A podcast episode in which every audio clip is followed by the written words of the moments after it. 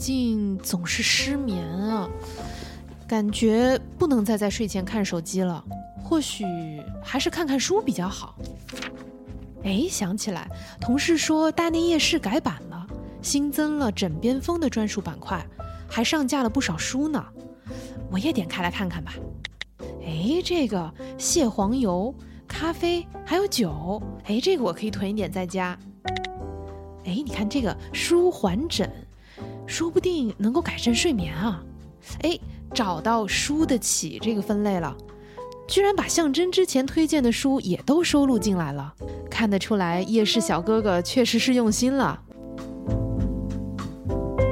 夜市还有更多新品好物等待大家去发掘，微信搜索栏输入“大内夜市”进入小程序，被读懂的快乐也许就在此刻兑现。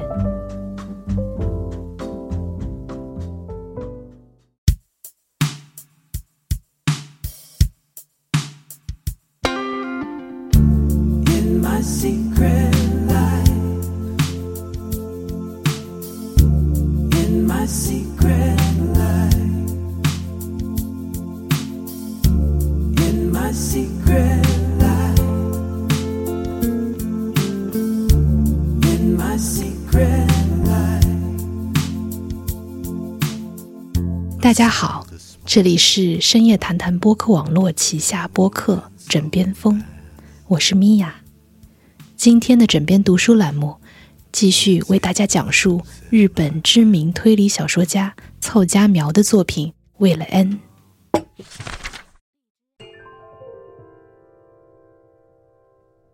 和那央子相遇的第二天晚上，我来到山下的房间。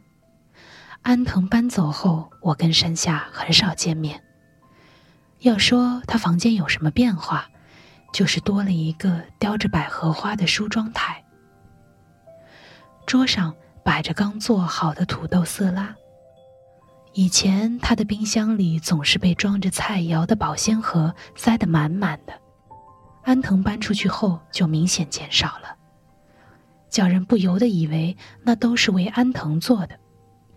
可那小子也不是大胃王，也许只是因为乡下家里人多，他才养成了多做饭的习惯吧。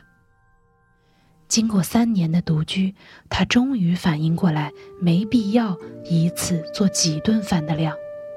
我打开带来的白葡萄酒，山下，最近还和野口有联系吗？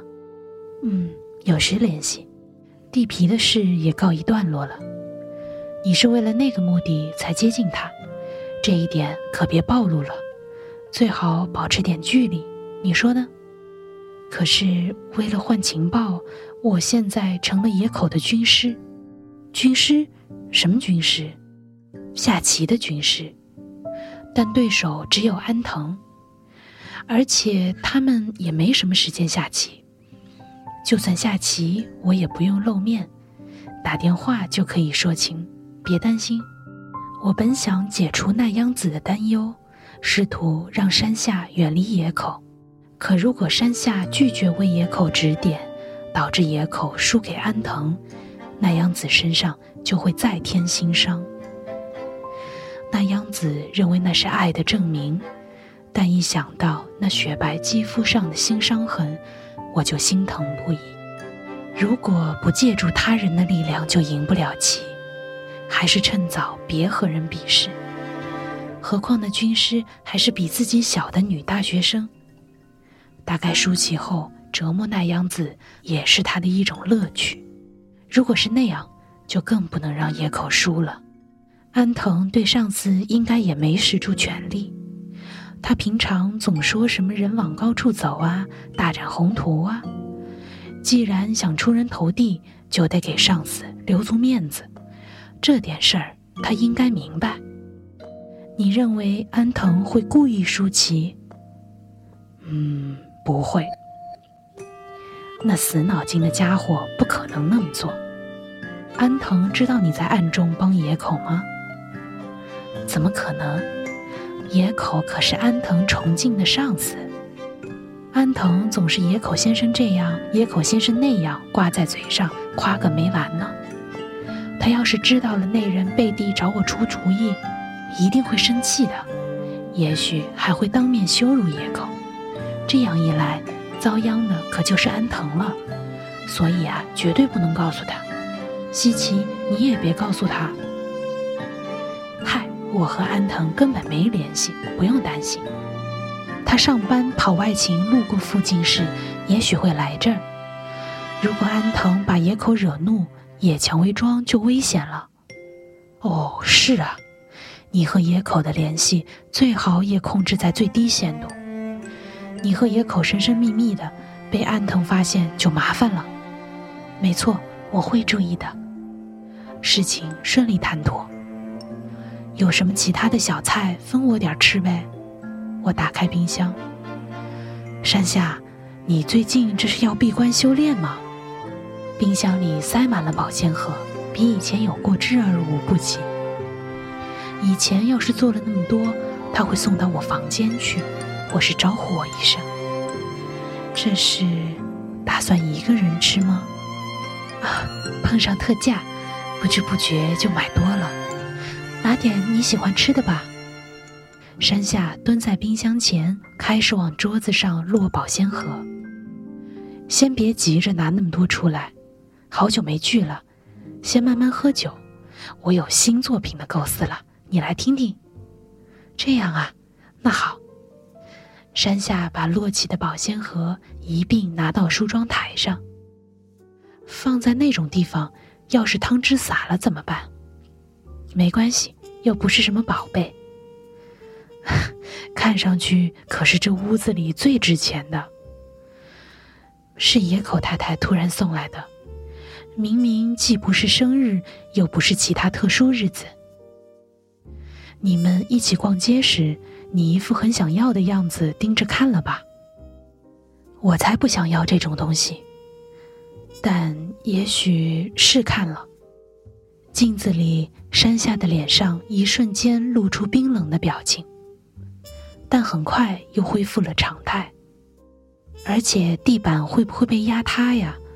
如果公寓被这东西毁了，我们制定计划又是图什么呢？莫非这是野口家的遗迹？其实是要卖掉绿色大厦，却又想装好人，以为只要破坏这里，我们就会死心，于是送来这么沉的玩意儿。啊，没那回事儿吧？你想象力可真丰富。看在我想象力的份上，说说你新做的构思。是写你从冲绳带回来的礼物的，就是那个海螺，无法在现实世界中生存的男人面前出现了美丽的女神，跟之前说的一样吗？幻想小说，是文学。嗯，我觉得不行，提前给你开个落选安慰会吧。山下打开冰箱，拿出几听发泡酒。桌上排开六个空罐，我的肚子也填饱了，心满意足。懒洋洋的往地上一躺，山下也在旁边躺下。哎，安藤也走了，变成咱们俩独处了，没有西奇真有魅力的感觉。我如果不是复数，应该会喜欢你。那你是复数，呃？那我呢？复数，我不觉得你是复数，就算是夫妇相成得正，不是正好吗？啊，好像很久以前的少女漫画对白呀，这种台词你不会写在应征作品里了吧？而且怎样算上乘？睡上一觉？我觉得人和人的关系是加减法，扯后腿的人，带你去明亮地方的人。带你去高处的人，按照这个理论，山下对我来说就是正数，他一定不知道什么是真正的负数。两个负数互舔伤口就能变成正数，知道这一点的只有负数自己。啊，你果然喜欢上安藤了。我谁也不需要，变成零之前，负数必须自己努力。能靠自己甩掉负号，真了不起啊！不在情况最糟糕时，有人救了我。我嘴上没说“快救救我”，但连按了四下自动铅笔恳求他。他现在在哪儿？嗯，不知道。但愿他健康幸福吧。我抬眼望向脏兮兮的天花板，山下拉住我的手。能保住野蔷薇庄，真是太好了，不愧是西奇。山下大概读完了灼热 bird，而且还觉察到我就是那只鸟。他一定是出于对那只鸟的同情，才拉住了我的手。如果没遇到奈央子，就算知道伸来的手不是爱，只是同情。我也一定不会松开，但是我已经遇见了他。每次和奈央子见面，都是他叫我出来。为了不被山下撞见，我们总约在离公寓较远的地方。叫我出来时，他身上多半又添了新伤。伤痕增加的原因不是野口虾棋输给安藤，而是工作上的某些不如意。我曾以为只要山下尽力，伤痕就不会增加。这种想法也太天真了。暴力的理由任凭多少都有，因为拿筷子的方式不对，因为剩了菜，母亲就是这样。他比我还要痛苦。每次见面，那央子都边流泪边把伤痕给我看。我吻着那些伤痕，那央子也吻着我的旧伤疤。我们没有更进一步的动作。我想有，但那央子并不希望那样。他的愿望只有一个：被野口疼爱，就像曾经的我害怕被母亲抛弃，就会无法生存。现在的他，也惧怕被野口抛弃。只要他幸福，就够了。深秋时节，那央子突然断了音信。他没约我出去，说明伤痕没增加。我本该高兴，可又想他想的坐立难安。回忆着相遇时的情景，我试着把耳朵贴在海螺上。本来连涛声都听不见的海螺里，却传来了它被我吻着伤痕时发出的喘息。如果就这样把海螺砸碎吞下，我是否能将那喘息据为己有呢？电视上播出了新地铁线路建设方案已确定的新闻。与此同时，房地产商也果断从公寓收购中抽手。山下没理由再和野口打交道，那央子或许也过上了安稳日子，但新闻中也出现了安藤和野口供职的那家公司的名字。由于油田开发项目失败，公司蒙受了巨大损失。我很担心，万一此事与野口有关，那央子又会遭到过分的对待。可为了那央子而买的手机，却一直沉默着。夏天，山下被一家大型建筑公司录用。上个月还参加了录用仪式。在打扫深夜和凌晨的大楼时，他留心总结了室内的人性化设计、空调配置、空间设计感以及照明效果之类，提交了一份报告，得到了用人单位的青睐。他似乎还在继续打工。在我面前，他一边洗着脏工作服，一边说他买了参加同学会的衣服和上班穿的套装。写完这篇小说，要是还通不过初审，我就正式步入社会吧。不知不觉间，我开始这么打算。临近新年的一个晚上，安藤来到了公寓。山下提到和他一起去了野口家，我们随意吃着家常小菜，聊着彼此近况。山下和安藤展开棋盘，我在一旁喝酒。安藤，你们公司上电视了？嗯，是油田开发项目吧？那个和安藤有点关系吧？不是有点，我就是那个项目组的成员，真是要命啊！那你还在这儿悠哉悠哉，不要紧吗？现在总算是平息了，但肯定有人会被踢出去。你也会有这个危险。山下停下手，抬起头。安藤仍然盯着棋盘。唉，谁知道呢？明年这时，我可能就被踢到国旗不可能出现在儿童套餐的地方上去了。是野口做决定，下命令的是上头的人，可野口的主张很有影响力。但他现在也无暇顾及他人调动了。哦，那央子出内事了吗？从他们说去了野口家开始，我就在留意了。但突然听到那央子的名字，我还是在慌乱中碰倒了杯子。那是是什么意思？山下拿来毛巾开始擦桌子。啊，抱歉，是冲绳旅行时认识的人吧？不是说恰巧和安藤是同一家公司吗？交情还真持久呀。安藤不知道土地收购的内情，在他看来，我只是在他们聊起旅行见闻时听过野口这个姓。是啊，安藤和野口在同一个部门，我和野口的夫人那央子有时一起出去逛街吃饭。山下答道：“既然是同一部门。”那么野口肯定也参与了油田开发的项目，和进公司才一年的安藤相比，可想而知他承担的责任更为重大。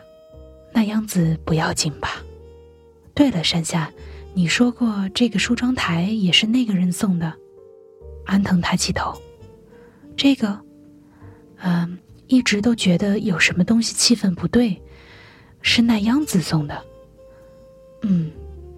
看起来很贵啊，他怎么只偏向你？嗯，不知道。很疼，很痛苦。我也想过逃走，但我绝对不想被别的女人取代。小西美是绝对忍受不了的。今天我来就是想告诉她这个。我还送了她件礼物。那天，那样子最终也没见到山下。真奇怪，莫非你在帮奈央子掩护婚外情？他只要说是和你见面，野口就不会怀疑。我怎么可能做那种事？什么奈央子婚外情？我还是第一次听说。啊，怎么说呢？都是传言，传言。嗯，先不说那个，这盘棋我可是要赢你喽。山下在棋盘前坐下，啊了一声。等一下，这个布局是他们你一言我一语的聊着，我抱起胳膊，闭上了双眼。那央子外遇传言的男主角就是我吧？我想知道，但问的太多反倒会招致怀疑。若无其事，我要装作若无其事。外遇。你们不是说野口夫妇是理想的一对儿吗？啊，所以说是传言啦。据说那个男人长得特别帅，我刚听说的时候，脑中浮现的就是西奇呢。安藤笑嘻嘻的看着我，饶了我吧，我的世界和桃色新闻绝缘，别再聊我不认识的夫妻了。你们发展的如何了？安藤，今晚我可绝对不会收留你住宿的，你们就共度良宵吧。山下，你的房间根本不隔音，怎么办？嗯，也许要完蛋了。山下盯着棋盘嘟囔道：“遗憾呀，西奇，小西美脑袋里全是棋，就算他听见咱们刚才的对话，也只会觉得很无聊，而且还不止如此。”赢不了了吗？山下，嗯，估计不行了。别轻言放弃吧，办法肯定会有的。喂，西奇，怎么回事？你和山下是一伙的？我拿出真本事可厉害着呢。是吗？那祝您威风到最后一刻。我又扫了一眼隔着棋盘对坐的那两个人，起身返回房间。似乎还不到五分钟，胜负就见了分晓。薄薄的墙壁对面传来安藤得意洋洋的笑声，和山下听起来并无不甘的不甘心呐。在没有特定目的时，山下对胜负是完全不在意的。在下次交手时，野口败给安藤，然后带着舒淇的怨气对奈央子施以暴力，造成伤痕。奈央子为了确认那是爱的行为，便约我见面。我。在期待什么？山下和安藤会不会聊起野口和奈央子呢？我挨着墙壁躺下，奈央子流产是挺可怜的，但我觉得有野口在身边应该没事。我看他无论何时都呵护着她，叫人明显感觉他真的很爱她。奈央子虽然可怜，但也叫人羡慕呀。也许真的是被爱着吧。哦，对了，刚才你说什么外遇？只是传言。安藤欲言又止，但山下软磨硬泡，我也把耳朵贴在墙壁上。夏天时，有人呐看见他和一个年轻男人手挽手走进宾馆。那央子结婚前是我们公司的前台接待员，几乎所有员工都认得他。再加上一听说男人长得特别英俊，大家都很有兴致，一下子就传开了。英俊，就像西奇。我刚开始也想到了他，但他和奈央子没有任何交集。奈央子来过这儿吗？嗯，只来过一次。我说住在叫野蔷薇庄的公寓，他说名字很棒。叫我一定带他来看看，我才带他过来的。食物和名字差距太大，他吓了一跳吧？他一脸吃惊，看了一会儿，便说像大草原上的小屋一样棒。可能是有种拓荒的感觉吧，因为只有最低限度的生活必需品嘛。当时见到稀奇了？没，没见。那肯定不是稀奇，嗯，不能一说长相英俊就联想到稀奇，世界上帅哥多着呢。哦，对了，那个链锁你怎么看？说实在的，那玩意儿有点吓人。奈央子被软禁不是因为流产，是因为传言进了野口的耳朵吧？如果传言和流产都确有其事，那孩子又是谁的？真是摔倒导致的流产吗？野口可不是那么表里如一的人。我真想马上冲进隔壁房间问个清楚。奈央子被软禁，原因是流产，到底是怎么回事？奈央子不联系我，不是因为没有再遭到野口的暴力。而是因为处境太糟而无法联系，是这样吗？他们还说什么链锁？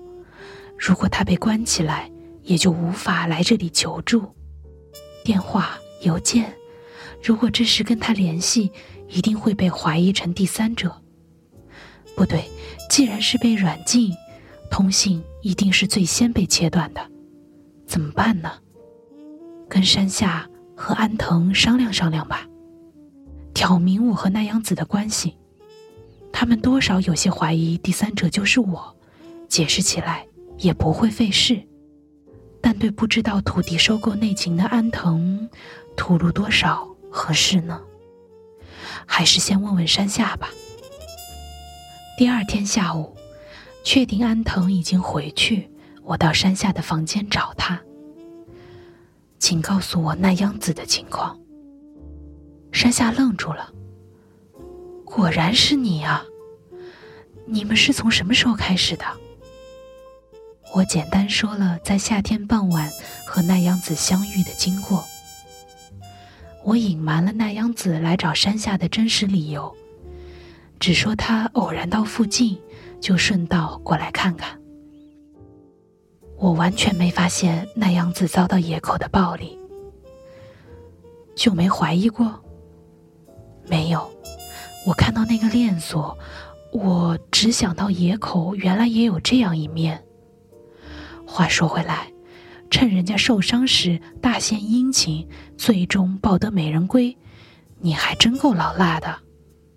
在文学世界里，外遇也是必不可少的嘛。我可不想被人这么说。关键是奈央子怎么样了？嗯，跟变了个人似的。既然流产了，身体不好很正常，但他的眼神也很呆滞。动不动就掉眼泪，精神创伤好像更严重。人都这样了，你什么都没做就回来了？因为我很讨厌他。就算讨厌，帮帮忙不行吗？他送你这么好的梳妆台，你居然还能说出这么冷酷的话？还是你看上她丈夫了，想趁她体弱，把她的精英丈夫据为己有？说什么蠢话！这个世界上，我最讨厌自作主张往别人家送梳妆台的女人。像野口那种以自我为中心的家伙，我也讨厌的要命。那夫妻俩活该出毛病。还有啊，帮助精神崩溃的人我已经受够了，凭什么我就非得照顾别人不可？如果那么痛苦，逃避现实不就行了？山下，你没事吧？我说什么奇怪的话了吗？要是想帮奈央子，你去想办法不就行了？家庭暴力可能由来已久，但流产毫无疑问是你惹的祸。野口肯定以为奈央子肚子里的孩子是第三者的。我们不是那种关系。你们俩私会是事实吧？野口能在高档大门上开个洞，挂上廉价链锁，就说明他是那种想到什么马上动手的人。这种人会不慌不忙的问你们有没有发生关系。是我的错吗？不知道，但与我无关。山下说罢，扭头走到水槽前，双手抱起脚边的纸箱，拿出土豆。哗啦哗啦的冲洗，随后削皮切块，接着他从冰箱中拿出陈落包装好的肉，切好，又切了胡萝卜和洋葱，并从水槽下的置物柜里拿出大号双耳锅，放到煤气炉上，倒油，点火。若想叫我出去，直说就行了。突然开始做饭是什么意思？隔壁的好姑娘今天看上去就像刚见面的陌生人。我走出了她的房间。不管我对奈央子的思念多么深，只要不付诸行动，一切都是空谈。我一个人在六叠间里过年，祈祷他能幸福，但那不过是自我安慰的手段罢了。什么都没变。我还是那个可怜的孩子。新年期间，我打开了从来没有贺年卡投入的信箱，里面躺着一个厚厚的茶色信封。那是我订阅的文学杂志《白话》的最新一期，上面应该登载了白话文学奖的最新进展。我当即拆开信封翻阅，有我的名字。初审通过，两千名参选者中的一百人入围。我的参选作品是《海螺》，包含着我对奈央子感情的故事，开始向文学境界升华。我诚信奔到老伯房间，把杂志拿给他看，打听山下何时回来。晚上回来，还有充足的时间容我整理心情。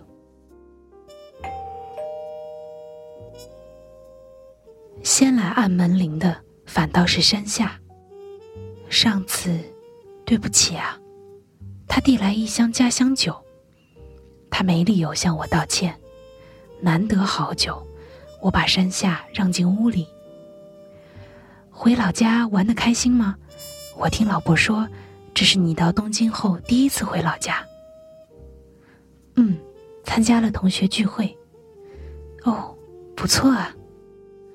我没参加过什么同学聚会，比起那些，这件事更重要。我默默的把白话递给山下。那一页我已经看过多次，一下子就翻开了。你的名字变成千字了，好厉害！海螺是你之前讲的那个故事吧？初审通过了呀，祝贺你！听到山下真心诚意的祝贺，我再次意识到自己能依靠的人只有他。于是向他摊牌：“山下，我要救那样子。我终于明白了，我不能没有他。可我没有信心独自行动。”山下合起白画，放到我面前。你想怎么救他呢？先带他出来，到安全的地方。那能改变什么？一直待在扭曲的空间里，会意识不到它的扭曲。到外边来，认识到自己待过的地方是多么扭曲。如果仍然愿意回去，那也无妨。嗯，如果仅仅这么做，办法也许会有。出乎意料的回答。你愿意帮我？山下打开盒子，拿出贴有青井岛标签的蓝色酒瓶，又从冰箱顶上拿了两只杯子，放入冰块，缓缓倒上酒，把其中一杯放在我面前。如果可以借再次碰面的可怜女孩和王子殿下的传奇延续之机，话虽然莫名其妙，但只要他肯帮忙就好。我们碰了杯，那怎么办？你知道夏蒂埃广田这个餐厅吗？是一家很难订到位置的法国餐厅，王子殿下就在那里打工。我对那种地方不感兴趣，那是留下奈央子和野口重要回忆的餐厅。然后呢？这家餐厅为特殊客人提供上门服务。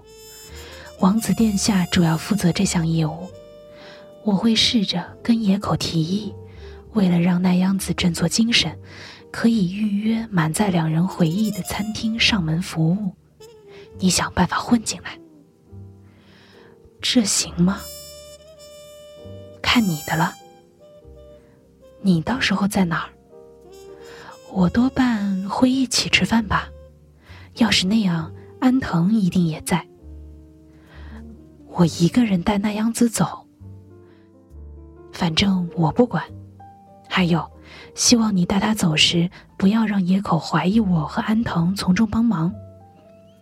那怎么才能混进上门服务？嗯，请王子殿下出马吧，他总会有办法的。他最近会来，到时我会弄清上门服务的可行性。可以的话，咱们再一起求他。但不能表现出事关重大。他这人心软，失败的话会很过意不去的。失败也在意料之中，成功自然就皆大欢喜。就用这种心态来面对吧。能行吗？野蔷薇庄不就是这样保住的吗？听他这么一说，我开始觉得这次也有望成功了。顺着山下把帮忙的人比作王子的思路，那央子是公主，野口是邪恶大王。我开始构思中学文艺汇演风格的剧本。不可思议的是，我突然产生了一种感觉，仿佛自己将要去参加一场妙趣横生的活动。见过王子殿下的五天后，南阳子打来了电话。他是在和野口外出吃饭时，从公用电话打来向我求助的。真人，救救我！下周末小西美要来我家吃饭，估计会和我丈夫关在书房里下棋。我希望你来帮我。我刚才匆忙想出主意，假装打电话给拉夫勒和马基狗花店，预约那天傍晚六点送红玫瑰到家。请你打扮成花店店员的样子来，求你了。向野口提议聚餐，预约上门服务。晚餐前关在书房里下棋，山下在切实执行着计划。王子殿下似乎不怎么积极，但还是答应帮忙。其余就看我的了。一月二十日，计划实施的日子，五点三十分，花店拥挤混乱，买花的队伍排到了门外。没想到这么多人要买花。后边明明还等着不少人，前边的家伙却一直犹豫不决。我心想，不如推开他，买下一整篮红玫瑰得了。但我暗暗告诉自己，不能在这里乱了阵脚。终于买好了花，指针已经指向六点五分。到达公寓时是六点二十五分，约好的时间已经过了。那央子也许正在担心。在前台登记后，我向电梯间走去。电梯正好刚上去，我焦急不安的等着。就在这时，安藤来了。安藤不是应该更晚才到吗？如果和这家伙一起上去。就算山下挽留，野口也会从书房出来。如果当面带走那样子，又很可能连累安藤。我一边尽量自然的和他说话，一边琢磨，要不要向他挑明计划。有什么办法能把安藤从野口家支开一会儿？然而一同上电梯后，安藤按下了顶楼的按钮。是要在休息室等到约定时间吗？我暗暗松了口气，按下四十八楼的按钮。还真是巧啊，这是山下定的，不是奈央子夫人。机缘巧合，我认识了她。哦，对了，安藤，我知道了一个大新闻。以前山下说过，终极之爱就是共有罪行，对吧？那确有其事。你今天就能见到那位男主角，敬请期待吧。人相当不错哦。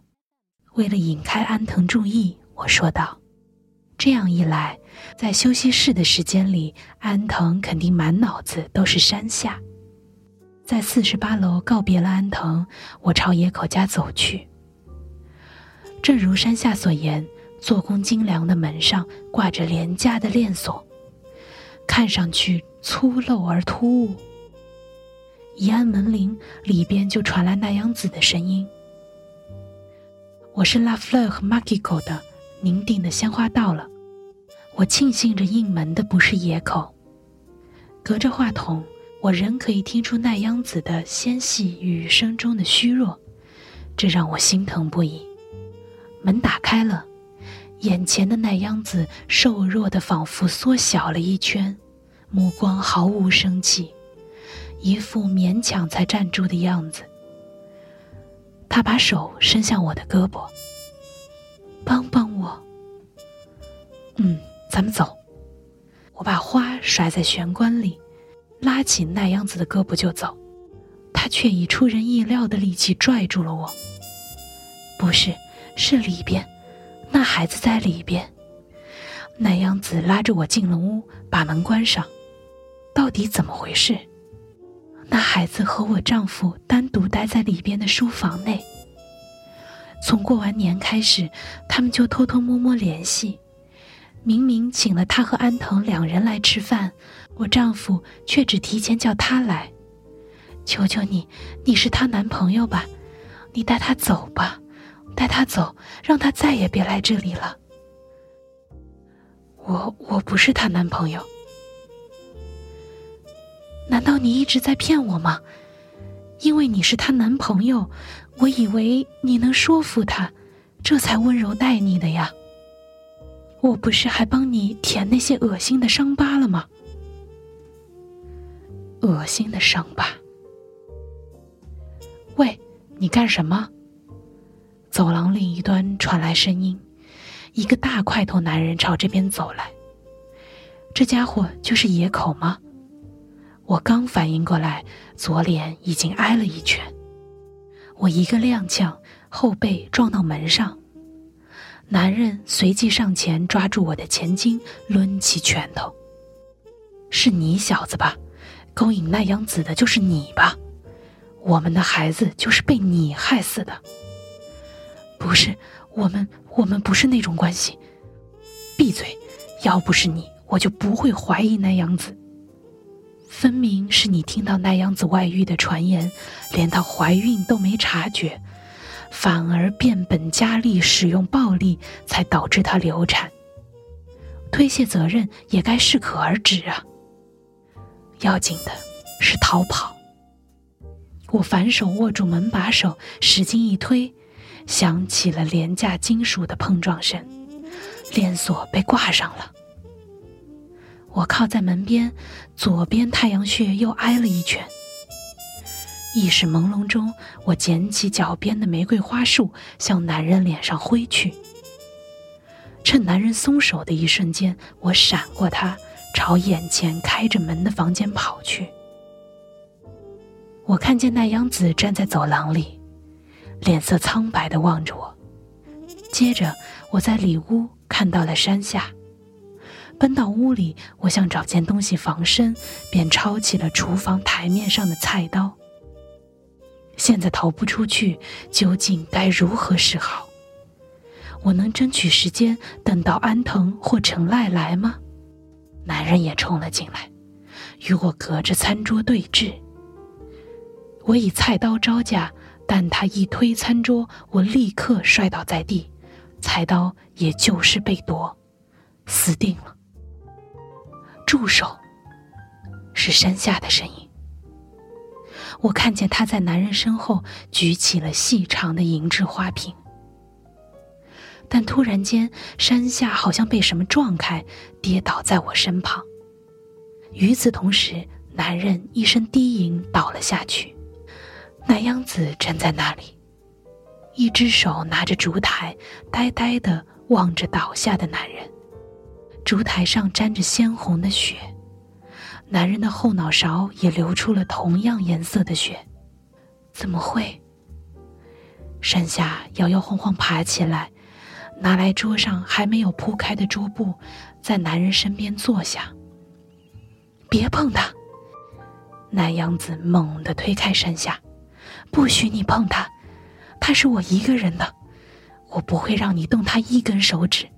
你出去，快点！还有你，还有你是冲我说的，可我不能丢下奈央子一个人。快点！奈央子从男人手中拿过菜刀，刀尖对着我。西奇，走吧。山下一边留意着奈央子的举动，一边拉着我的胳膊。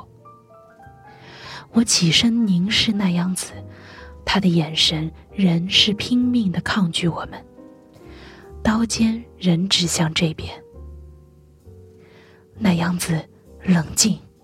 你是被这个男人的暴力左右了，别把暴力当成爱。西奇，别说了。南阳子，你太可怜了，被他害得流产。你是想从这里解脱出来，想获得自由吧？刚才你还救了我呢，那是为了我自己。我要在桂红这孩子被抢走之前，让他变成我一个人的。我求你们，让我和他单独待着。走吧，西奇。我被山下推搡着来到房门前，停下了脚步。出不去，怎么回事？外边的链锁被锁上了。谁干的？不知道。不会是安藤吧？山下一脸悬然欲泣的表情。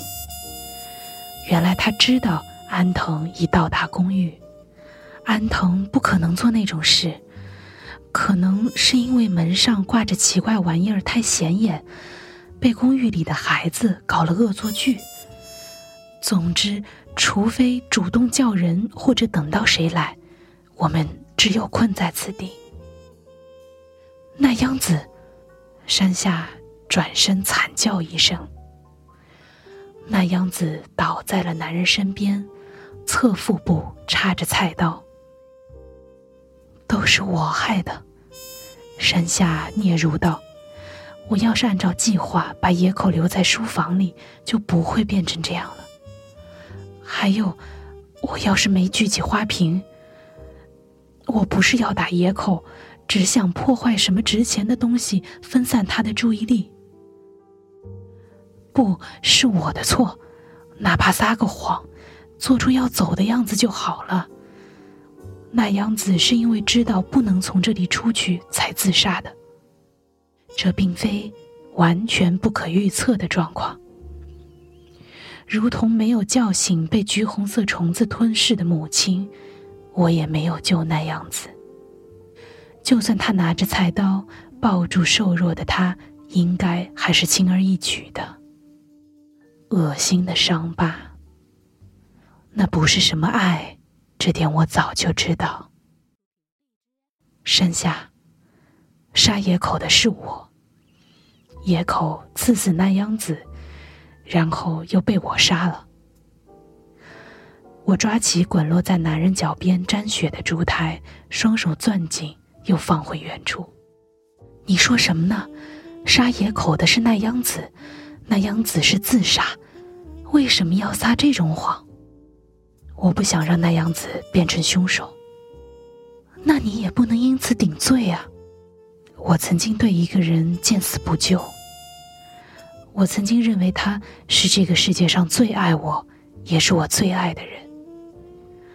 我为了让自己相信我对他见死不救，是因为想永远占有他的爱，便硬说我和他本没有爱的世界里存在着爱。可那人和那样子无关呐。我想赎罪，想从这种扭曲的爱中解脱。那样子杀野口是因为爱他，那是因为他心里脆弱，他偏执。就算那样，杀人动机也是爱。不能让爱这样高贵的词语沦为夺取一个人生命的理由。如果我是凶手，动机就变成复仇了。大门旁边的壁挂电话响了，是前台打来的，说上门服务的人到了。取消，我放下话筒。山下，你就说什么也没看见，你一直在里边的书房，只有野口一个人出来。一切结束后，你才出来。你不知道大门挂了链锁。可是这种谎，我没有信心说到最后。你的终极之爱不是共有罪行吗？老伯说了，你我是同一类人。也许咱们之间没有爱，但请跟我共有罪行吧。电话又响了，王子殿下来救你了，这回你来接。我把话筒递给山下。十年后，我曾想从高处俯瞰的究竟是什么呢？事情发生后，我装作和西奇及野口夫妇毫无关系，步入了社会。带着友谊，在高层公寓中安家置业的客人看房时，我边说“这儿视野非常棒”的固定台词，边在心里嘀咕：“那又怎样？或许我追求的只是那个有某人拉着我的手带我去的地方，仅此而已。”事发那天，我故意对无论如何都必须留在书房里的野口透露。那样子的外遇对象，现在正打算带他逃走。为了带我登上高处的安藤望。我正花时间一点一点朝获胜的方向运气。野口说了句叫人难以置信的话：“看来安藤注定要去偏远地区了。”我们赌了五盘棋，他说，不但没有丝毫愧疚，甚至还流露着得意，因为我给野口当军师，安藤才会被踢到偏远地区吗？绝不能让那种事发生。为阻止野口，让西岐挨上几拳，再以伤害罪起诉野口，不就行了吗？当时，如果没有那么做就好了。我无数次的后悔，但听说安藤以负责人的身份去了一个国旗经常插在儿童套餐上的国家时，我还是从心底庆幸，这样就好。如果我向西岐坦白，他会宽恕我吗？但他也一定有什么事瞒着我。是为那央子，为安藤，还是为我？总之，是为了自己以外的某个人。老伯在野蔷薇庄给西岐留了房间。他现在是否又在那里生活了呢？我愿他能从对火焰的恐惧中解脱，因他当年已选择投身刑罚的烈焰。用火解放了我的成赖，在故乡的海边开了一家餐厅。弟弟去过一次，把我得病的消息告诉了他。成赖不时来病房探望我。那是依然精神抖擞的父亲为我安排的白色城堡般的海景病房。他问我有什么愿望，我想知道事情真相。话到了嘴边，但我没说。我请他做点好吃的东西，不是为了我，是为了那些对我的人生付出爱的人，为了恩。